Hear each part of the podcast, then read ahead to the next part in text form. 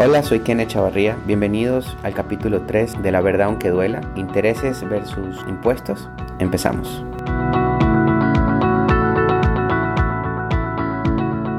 En otro de los capítulos de nosotros, La verdad aunque duela, y este es el capítulo número 3 donde vamos a hablar de intereses versus impuestos.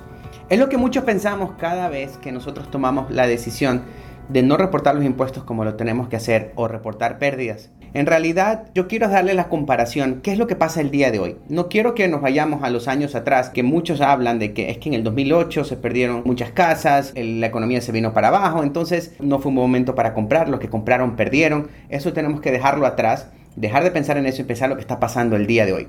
Si usted el día de hoy está en una situación donde usted tiene que reportar en realidad los impuestos que de verdad usted ganó, el dinero que usted de verdad ganó, en realidad piense en, en todo lo que usted podría hacer y todo lo, el dinero que se podía ahorrar si usted hace lo que debe de hacer. Disculpas para muchos de los que están escuchando esto. Sé que me he comentado en, muchos de los posts y los lives que he estado haciendo en estas semanas, donde estoy hablando de los impuestos siempre y se puede escuchar repetitivo, pero en realidad estamos en un momento donde hay que reportar.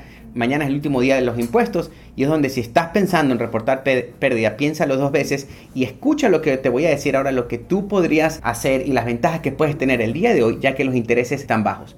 Vamos a comparar intereses versus impuestos, que es lo que en realidad eh, muchos prefieren irse por la parte de evadir impuestos y no pagarlos y prefieren dejar de pagar 5 mil, 6 mil, 7 mil dólares en impuestos cuando no sabes la cantidad de dinero que te puedes ahorrar el día de hoy ya que los intereses están súper bajos. Estamos hablando de intereses del 2.875, 2.6, a 15 años 2.5, 2.4, 2.3.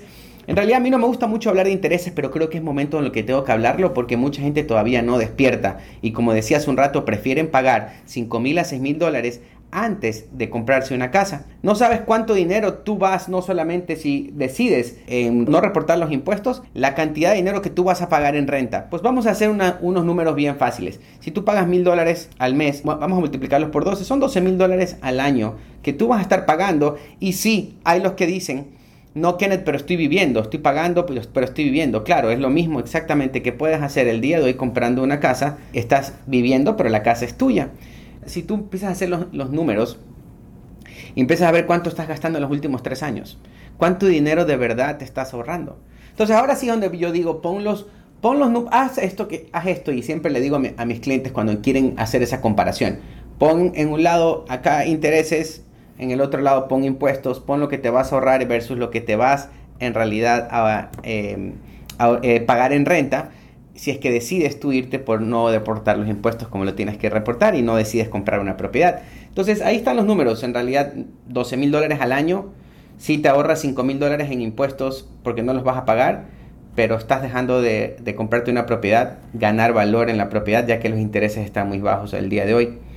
Mucha gente también prefiere comprar una casa y vaya, arregla los impuestos solamente para comprar una casa y después de eso se olvida y vuelve a su vida normal que era estar tratando de poner pérdidas todos los años y es hoy cuando pueden, pudieran refinanciar si, si, si en realidad se mantienen reportando lo que tienen que pagar.